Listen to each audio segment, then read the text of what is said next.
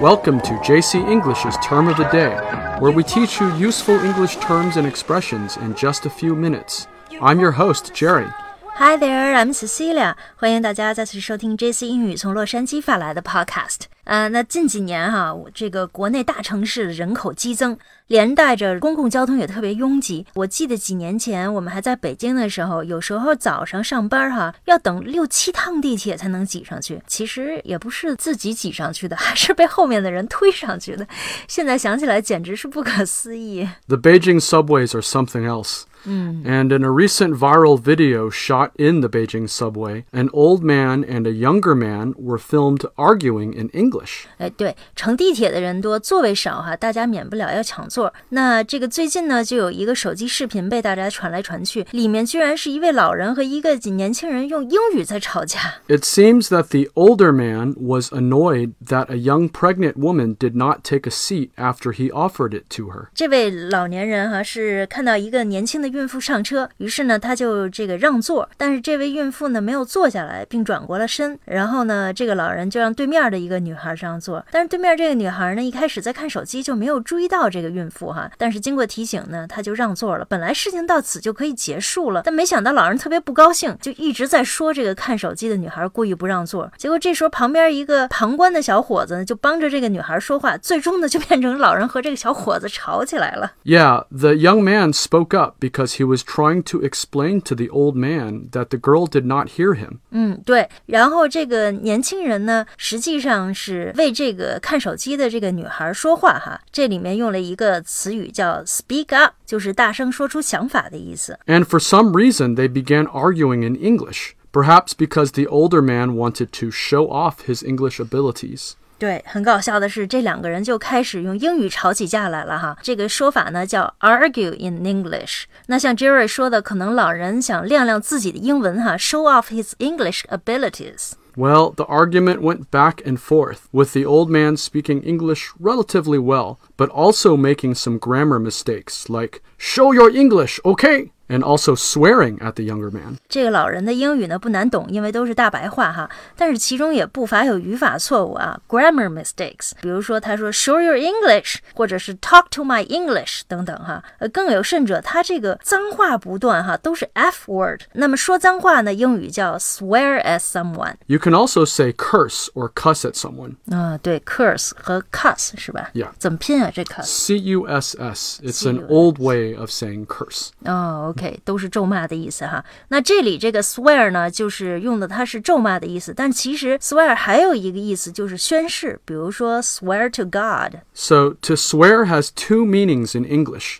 One means to take an oath, as in swear to God or swear before a judge. The other is short for swear words, which means dirty words that are meant to insult someone. 对，这个 swear 的两个意思啊，一个是咒骂，一个是宣誓哈，大家最好记牢了。所以怎么理解呢？一定要看这个上下文的语境 context。 Since I didn't see the entire event transpire, it's hard to say exactly what triggered the argument or who was right or wrong, although the older man really should not have sworn at the younger man. In any case, we've all experienced our share of what I like to call subway stress. 对我们大家都不知道事实的真相到底是什么，究竟是什么 trigger 的 argument 就引起了这场争论和辩论哈。但是我们觉得这个老人这样骂人是不对的哈。就是刚才提到一个短语啊，叫 subway stress，乘地铁压力哈，就是乘坐地铁引起来的精神压力，所以弄得大家都很紧张，于是就对骂起来了。那乘坐地铁英语里我们叫 We say take the subway. Just like you say take the train, you can also say ride the subway, although it's a little less common. 坐地铁呢，可以叫做 take the subway 或者 ride the subway，所以 take 和 ride 都有乘坐的意思哈。再比如说，这个坐在汽车里也可以叫 ride in the car。 Yeah, so please note that if you say ride the car, it means that you're actually riding on top of the car. 哦，坐在车上哈 So you have to say, I'm riding in the car. ，riding in the car 就是坐在车里面乘车。 Yes, the preposition in is very important in this sentence. English is full of these little details, so you have to pay attention. 嗯，对，千万不要把这个 in 丢掉了哈，丢掉了以后，这个意思就南辕北辙了。 Yeah, all problems aside, and despite being crowded at times, I think the subway is still a very convenient form of public transportation in Beijing. 这个公共交通啊，public transportation 是很方便的，覆盖了一个城市的大部分的区域。 We call things like subways, buses, trolleys, and trains public transportation or mass transportation. 嗯，对，Jerry 提到这个 mass transportation 啊，这个 mass 就是大众的意思，mass transportation 呢也是这个大众交通和 public transportation 是一样的。其实我个人觉得国内的这个公交系统哈、就是人多，但是管理和设施还其实是比较好的。 That's true. In fact, compared to the subways I've ridden here in the US,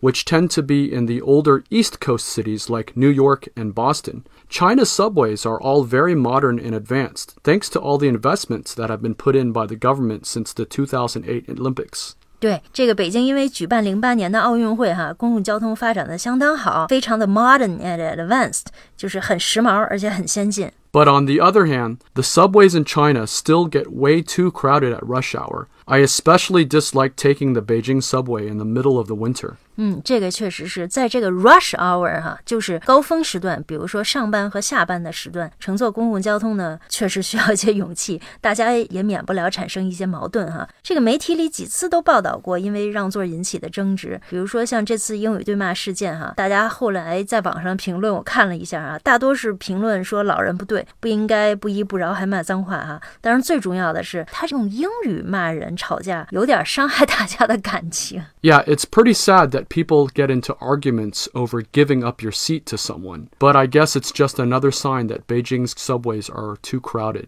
Hopefully, they'll be able to build more to accommodate the population.